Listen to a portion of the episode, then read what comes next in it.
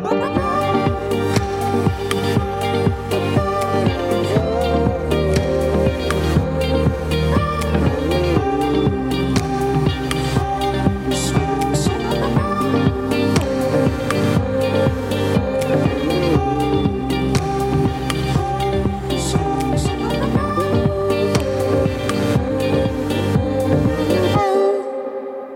Vous écoutez la Méridienne sur Radio Phoenix. Merci d'être avec nous aujourd'hui.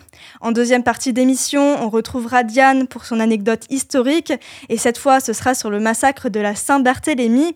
Mais tout de suite, on reçoit Fabien Guillot, maître de conférence en géographie à l'université de Caen. Bonjour Fabien.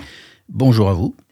Vos chantiers de recherche portent sur les frontières, sur les risques politiques et les vulnérabilités sociales, et vous avez notamment travaillé sur les conflits entre Israël et la Palestine.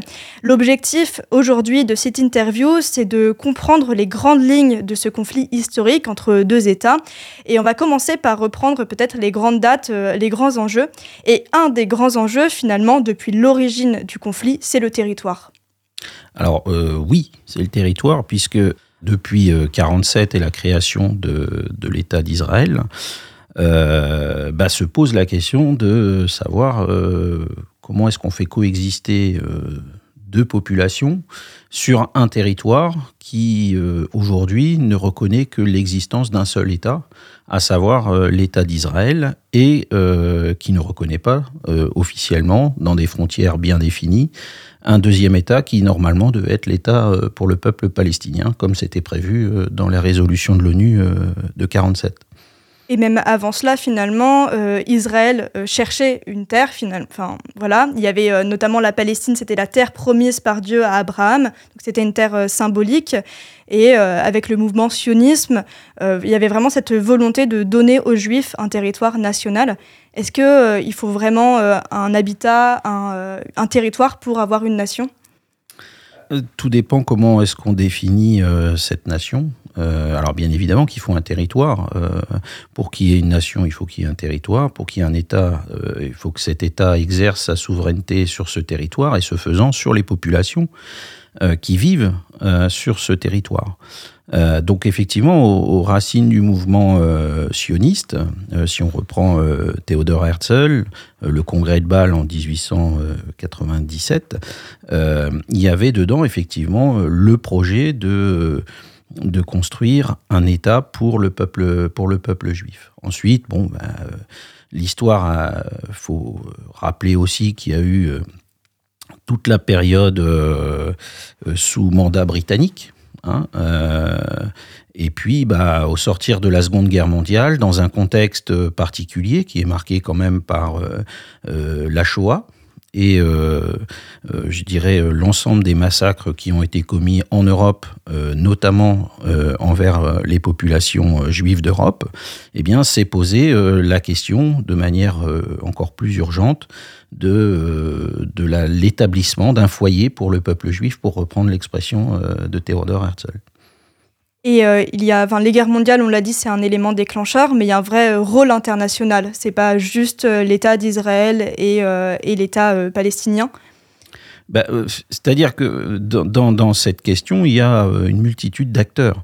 Et selon les époques, selon les, rapports de force, selon, je dirais, les objectifs des uns et des autres, eh bien, on va se, trouver dans des configurations politique tout à fait différente. C'est-à-dire que euh, au sortir de la Seconde Guerre mondiale, euh, la création de cet État pour le peuple juif, qui va s'appeler Israël, il est fait sous l'égide de l'ONU, hein, de résolutions qui sont prises au sein de, de l'ONU, mais qui prévoient bien la création d'un État pour le peuple juif et un État pour les Palestiniens.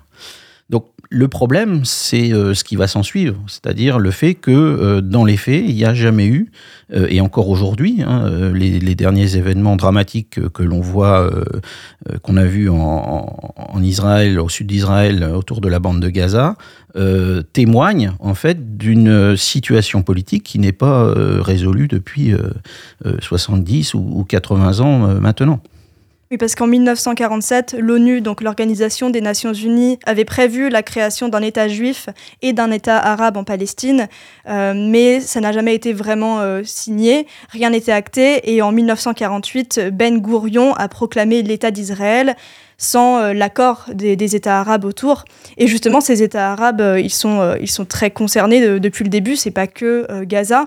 on le voit bien avec notamment la première guerre israélo-arabe entre 48 et 49. Il y a l'Égypte, le Liban, la Jordanie, la Syrie, l'Irak qui déclarent la guerre à Israël oui, parce que euh, la création de cet État, alors euh, dans toute une, une idéologie, euh, il y aurait l'idée que ça s'est installé en, Palestine parce qu'il n'y avait rien. Mais si, il y avait quelque chose en Palestine. Il y avait les Palestiniens, il y avait des populations arabes, mais aussi des populations juives. Il y avait des gens qui étaient chrétiens, qui sont musulmans, qui sont juifs.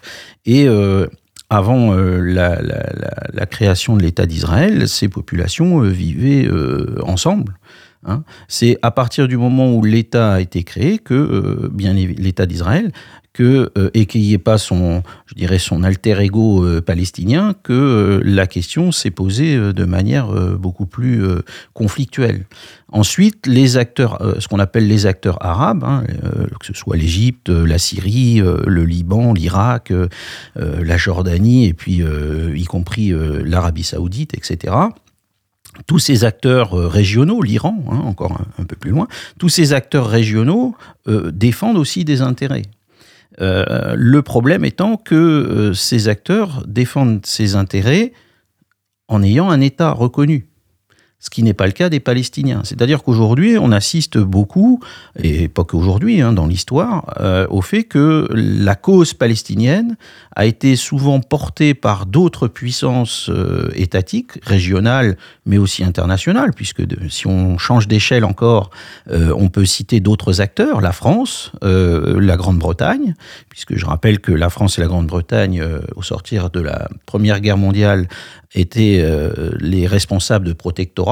Hein. Euh, la France avait le Liban et, la Syrie, et la Grande-Bretagne avait euh, ce qui correspond au territoire d'Israël, de la Palestine et de la Jordanie, entre autres, et de l'Irak également, plus l'Égypte de l'autre côté, qui font pas partie du, protectorat, mais tous ces territoires-là, il y a à chaque fois d'autres acteurs.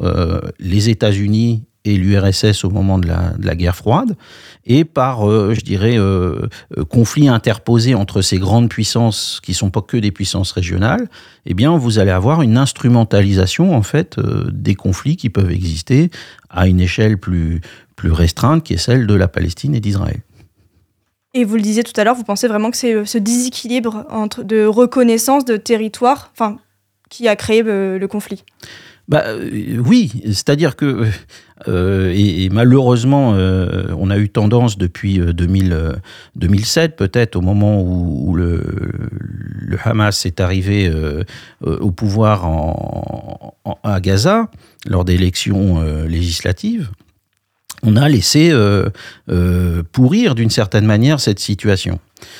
Aujourd'hui, malheureusement, elle s'est rappelée à tout le monde de manière sanglante et, aveugle aussi, puisque ceux qui ont été euh, euh, les premières victimes, euh, ce sont d'abord toutes les populations palestiniennes de la bande de Gaza qui ont été soumises à un, blocus depuis 16 ans, hein, aujourd'hui.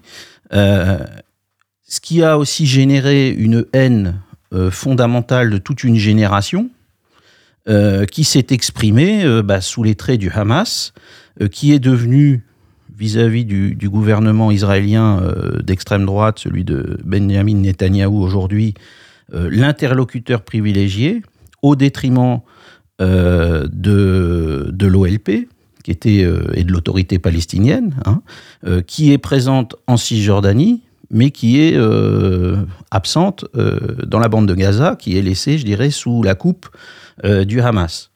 Et la résistance palestinienne à l'occupation, à la colonisation, au blocus, euh, eh bien, elle s'est exprimée euh, sous les traits euh, de cette action terroriste qui a été menée sur des populations civiles. Mais malheureusement, que vous soyez palestinien ou israélien, ce sont les civils qui paye le prix de cette inaction politique à l'échelle internationale pour résoudre euh, cette problématique entre euh, l'État d'Israël et euh, le non-État palestinien et la non-reconnaissance d'un territoire pour le peuple palestinien.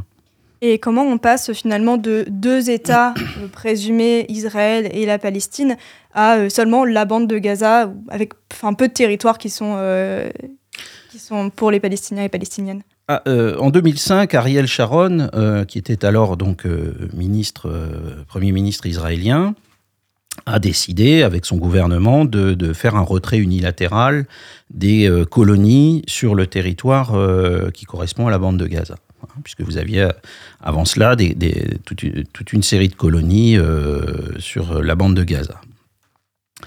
Ce retrait unilatéral, il n'a ni été fait en collaboration avec l'autorité palestinienne, hein, et euh, cela a traduit euh, d'abord une situation un peu de, chaos, qui s'est ensuite euh, formalisée au cours des élections de 2007, l'élection législative, qui a vu la victoire du Hamas euh, sur d'autres groupes palestiniens, je pense notamment au, Fatah et à l'autorité palestinienne, qui ne défendent pas du tout la même, euh, le, même projet de société, la même ligne politique. Alors, je sais bien que dans, dans l'approche médiatique et, simplificatrice, euh, on a tendance parfois à, vouloir très rapidement avoir une vision un peu binaire des choses, mais de la même manière que dans la société israélienne, vous avez des partis politiques qui défendent des, des projets de société tout à fait différents, Certains euh, sont inclusifs et, pensent qu'il est possible de vivre euh, en, bonne intelligence avec les populations arabes, d'autres pas du tout. Et aujourd'hui, euh, le gouvernement de Benjamin Netanyahou est plutôt un, gouvernement qui vise à, promouvoir une, société qui sépare hein, véritablement palestiniens et, juifs ou arabes et, et juifs. mais le Fatah, l'autorité palestinienne, euh, l'OLP, euh, c'est pas la même chose que, que le Hamas.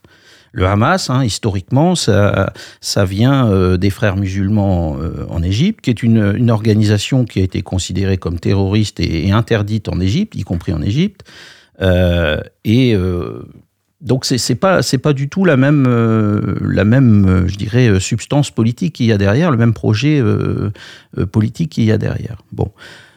Force est de constater qu'après 2007, Israël, les gouvernements israéliens plus exactement, y a vu là une manière de, diviser les Palestiniens. C'est-à-dire que à partir du moment où euh, le Hamas chasse euh, véritablement, après sa victoire aux élections législatives, euh, les représentants de l'autorité palestinienne, les représentants et les militants et les, acteurs du Fatah, et, deviennent de fait l'interlocuteur de la bande de Gaza, eh bien, le gouvernement israélien de l'époque a voulu jouer ça pour jouer la division du camp palestinien et repousser d'autant plus la possibilité euh, éventuelle d'une solution politique après les accords d'Oslo, etc. Et euh, bah, aujourd'hui, malheureusement, euh, on, on, voit ce que ça donne. C'est-à-dire que on a, si on prend Gaza et le gouvernement israélien actuel, on a des deux côtés les deux extrêmes les plus irréconciliables. Donc la solution politique et la, paix qu'on peut euh, euh, chercher à, trouver par tous les moyens, elle est, euh, elle est difficile aujourd'hui, bien évidemment. Si vous mettez les, extrémistes des deux, des deux bords face à face, on n'est pas dans une, dans une situation de compromis.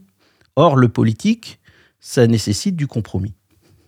Euh, pendant l'interview, vous avez parlé plusieurs fois de colonisation et euh, je crois que sur votre site internet, vous parlez même de situation d'apartheid. Mhm. Donc, est-ce que vous pouvez nous en parler un peu, expliquer pourquoi euh, on peut parler de, colonisation ici? Ah, on peut parler de colonisation parce qu'il existe des colonies hein, et que ça fait partie intégrante de la, je dirais, de la stratégie d'appropriation de l'espace. Hein. si on, regarde que ce soit en Cisjordanie hein, et, ou à Gaza et d'une manière générale sur l'ensemble de, de, du territoire, ça s'inscrit, ça s'articule avec des stratégies à la fois politiques et militaires sur le terrain, hein, euh, qui sont euh, tout à fait euh, observables au cours des différents conflits qui ont émaillé malheureusement l'histoire d'Israël et, de la Palestine. Alors la colonisation, c'est quoi très concrètement? Ben, c'est d'abord la création d'implantations de villes qui vont devenir des villes au fur, et à mesure, où vous allez avoir des politiques volontaristes de l'État israélien pour faire s'implanter des populations dans ces colonies. Et puis, euh, c'est aussi euh, s'approprier l'espace, c'est-à-dire en priver de l'accès aux populations palestiniennes. Et à partir de ce moment-là, on a une véritable séparation physique dans l'espace euh, entre les populations juives d'un côté et les populations arabes de l'autre. Hein. Euh, alors arabe, attention, il y a aussi euh, parmi les arabes, hein, souvent le, euh, le, grand public a tendance à, penser que les populations arabes palestiniennes, ce sont des, que des musulmans. Non, il y a aussi des chrétiens qui, si on prend la, situation par exemple plus spécifique de Jérusalem, il y a aussi ces, questions qui, touchent également des, populations arabes chrétiennes. Donc on en arrive à une situation d'apartheid. Pourquoi? Bah Parce qu'on sépare de manière physique ces populations et euh, ça laisse aussi libre cours à, toute une approche raciste des relations entre euh, ces différents groupes. Ce qui n'est pas forcément, je dirais, une manière positive de penser les relations entre les, êtres humains et qui s'écarte de loin de toute approche humaniste de, ces questions de, de relations entre, entre groupes humains. Vous parlez de séparation physique, comment ça se manifeste? Bah, Ça se manifeste par euh, euh, le phénomène qui consiste à enfermer euh, d'abord les, colons dans leur colonie, à se protéger, hein. mais c'est aussi enfermer les Palestiniens dans des micro-espaces. Alors pour ça, bah, il y a une chose qui s'appelle le mur aujourd'hui, par exemple, si on prend la situation autour de, de la Cisjordanie. Euh, le mur qui euh, euh, marque physiquement, matériellement, en fait, cette séparation et qui, donc c'est un mur hein, qui fait à certains endroits 9 mètres de haut, Hein, je rappelle que le mur de Berlin, euh, c'était à peu près, je crois, 3 mètres, 3 euh, mètres 60, peut-être 4 mètres à certains endroits. Mais c'est pour dire que euh, c'est un mur physique où il est impossible de, de, traverser. Bon, alors il y a d'autres endroits, c'est des grillages, c'est des barbelés, c'est toutes ces choses-là. Mais en tout cas, on marque dans l'espace véritablement cette séparation. Mais en séparant, on s'approprie aussi l'espace. C'est-à-dire que toute la stratégie qui consiste à, d'une part, coloniser puis dans un second temps, donc à faire des implantations à différents endroits du, territoire de la Cisjordanie, par exemple. Puis dans un second temps, de, dire, bah, euh, au lieu d'avoir euh, trois ou quatre colonies ici ou là qui sont dans, l'espace un peu éloignées euh, les unes des autres, on va rassembler tout ça et on va les protéger derrière un mur. Par la création de ce mur, vous appropriez toute une portion de l'espace et euh, ça interdit de fait la constitution d'une unité territoriale pour un potentiel État euh, palestinien. Donc, quand on analyse ça froidement, je dirais, euh, nous, dans, nos travaux, bien évidemment, on, repère les processus, on voit les choses. Mais ce qu'il faut comprendre, c'est que sur place, il y a des gens qui vivent. Il y a des, jeunes gens qui, depuis leur naissance, ne peuvent pas traverser ce mur, ou le, font à leur risque et péril. Euh, ne peuvent pas s'approcher euh, des colonies et des implantations israéliennes au risque de, mourir. D'ailleurs, euh, avant les faits du, 7 octobre et l'attaque sur les civils dans le sud d'Israël, vous avez toute une série d'attaques, pardon, qui, ont été faites par des colons sur des civils palestiniens. Hein. mais ça, on en a pas ou peu parlé, hein, sauf dans, quelques articles, dans, quelques médias, mais globalement, on n'en entend pas parler euh, plus que ça. Donc la situation, on ne peut pas la comprendre aujourd'hui. Évidemment qu'on est euh, face à l'effroi quand on voit euh, ces 260 jeunes morts dans, ce, festival de techno dans le sud d'Israël, bien évidemment. Ces gens qui ont été tués, ces enfants, ces femmes, oui, c'est terrible et c'est inacceptable. Mais de la même manière, le blocus sur Gaza, euh, la, privation de liberté, cette politique d'apartheid menée par un État contre une population euh, palestinienne est tout aussi inacceptable. Et c'est ça l'enjeu aujourd'hui. C'est pas simplement de, de, dire euh, d'un côté c'est inacceptable et de l'autre bah, on va voir ça avec le temps. Ça fait trop longtemps que ça dure et malheureusement bah, ce sont les camps les plus radicaux qui aujourd'hui s'expriment. Vous trouvez que le traitement médiatique manque de nuances oui, c'est-à-dire que le traitement médiatique, il est souvent, il a besoin de ça, il a besoin d'avoir une approche souvent binaire des choses. Sauf que bah, dans ces relations humaines, dans ces rapports sociaux qui s'expriment, qui sont des rapports sociopolitiques, euh, c'est pas binaire. Euh, alors il y a des choses qui sont tout à fait condamnables et, pour lesquelles il n'y a pas euh, l'ombre d'un doute à avoir. C'est-à-dire que quand on s'en prend à des civils, quels qu'ils soient, il faut le condamner. C'est la, base de l'humanisme. palestiniens, israéliens, juifs, arabes, chrétiens, musulmans, etc. Peu importe. Ce sont des civils désarmés qui ont été tués, des enfants, des femmes, des vieillards, etc. Mais Aujourd'hui, les bombes qui tombent sur, euh, sur la bande de Gaza, elles ne sélectionnent pas euh, pour savoir si c'est un combattant euh, du Hamas ou si c'est un enfant ou si c'est une personne âgée ou si c'est un homme non combattant, ou, etc.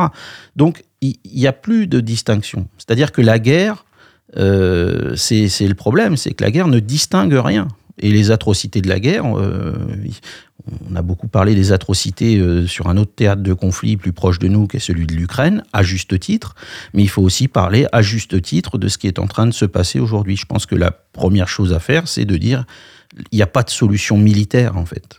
Il n'y a pas de solution autour de la guerre, il y a une solution politique. Mais donc, il va falloir mettre les gens autour d'une table et, et essayer de trouver une solution politique. Je vous remercie beaucoup, Fabien Guillot. Vous pouvez retrouver une bonne partie de ses travaux sur son site internet Géographie sociale et politique. Vous y trouverez notamment quelques ressources afin de poursuivre euh, l'interview, euh, de mieux comprendre le conflit. Par exemple, euh, je pense à une carte sur la bande de Gaza. La méridienne, ça continue, notamment avec l'anecdote historique de Diane. Mais avant cela, on fait une pause musicale avec Cons of Love de DC's.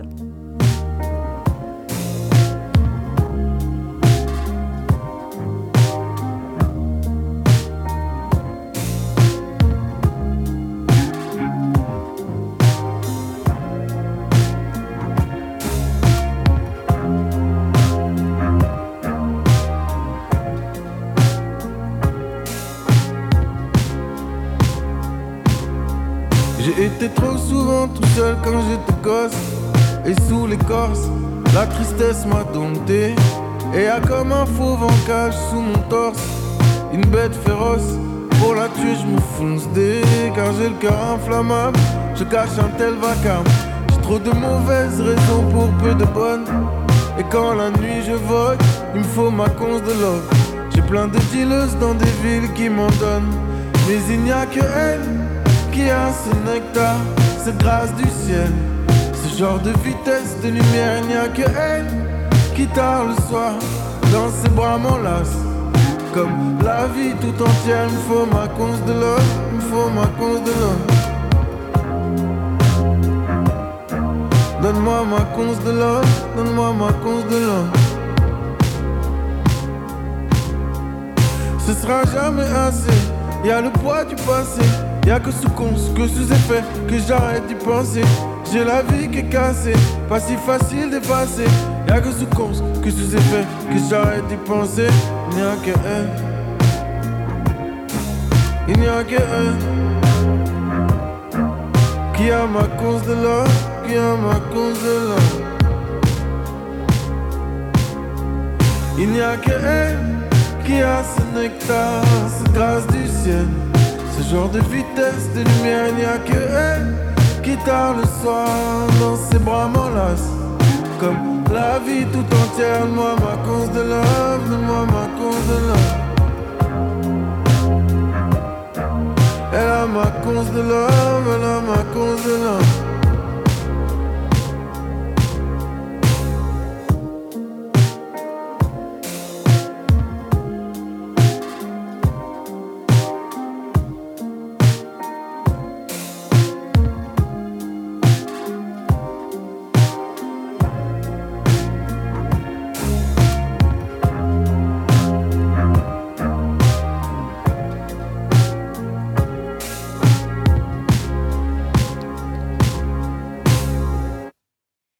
D'écouter Conts of Love de D6 Radio Phoenix. Restez avec nous pour la chronique histoire de Diane. Bonjour Diane. Salut Johan Alors aujourd'hui, retour à l'époque moderne, puisque nous allons précisément nous rendre en 1572, au jour du 24 août.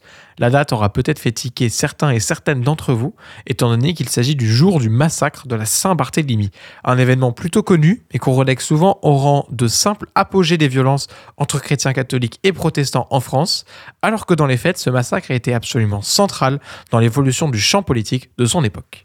Est-ce qu'on sait ce qui a vraiment mené à un tel massacre?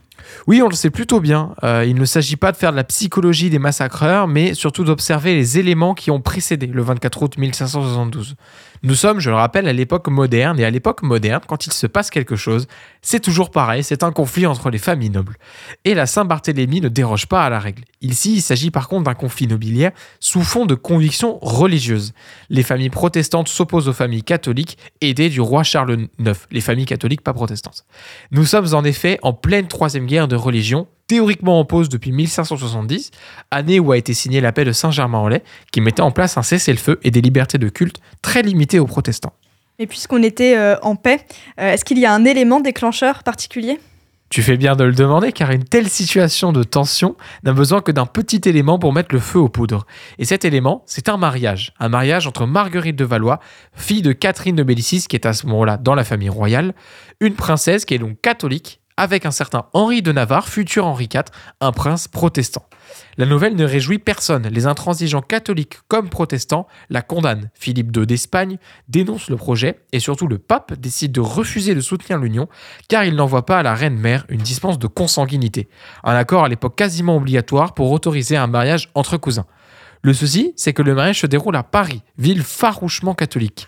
Tout est fait pour que ça finisse mal, et ce qui va motiver les funestes projets du clan catholique, c'est le fait qu'en vue du mariage, une énorme quantité de barons et chefs militaires protestants vont s'amasser dans la capitale.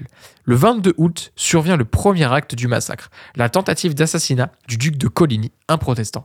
Le lendemain, un conseil secret est organisé par le roi et des proches, uniquement catholiques, et est décidé alors d'assassiner la quasi-totalité des chefs protestants présents à Paris, en épargnant les plus jeunes pour ne pas détruire toutes les familles. J'imagine que le bilan du massacre est très lourd. Eh bien, selon les sources, on recense, entre 10 000 et 30 000 morts en l'espace de 6 jours. Mais ceci est le fruit d'un règlement de compte entre nobles qui a dégénéré. En effet, après les premiers assassinats en pleine rue, les Parisiens constatent le désordre et, catholicisme radical l'oblige, attribuent son origine aux protestants. Là commence alors un massacre total, sans distinction d'âge ou de genre. Et sachant que la ville de Paris a décidé de fermer ses portes pour permettre dans un premier temps les assassinats de nobles, autant vous dire que les morts grimpaient très vite. Pour vous donner un ordre d'idée, la terreur révolutionnaire en 2 à 3 ans a causé à peu près 35 000 morts. En comptant là-dessus, en comptant là-dedans les prisonniers laissés à l'abandon et donc indirectement tués.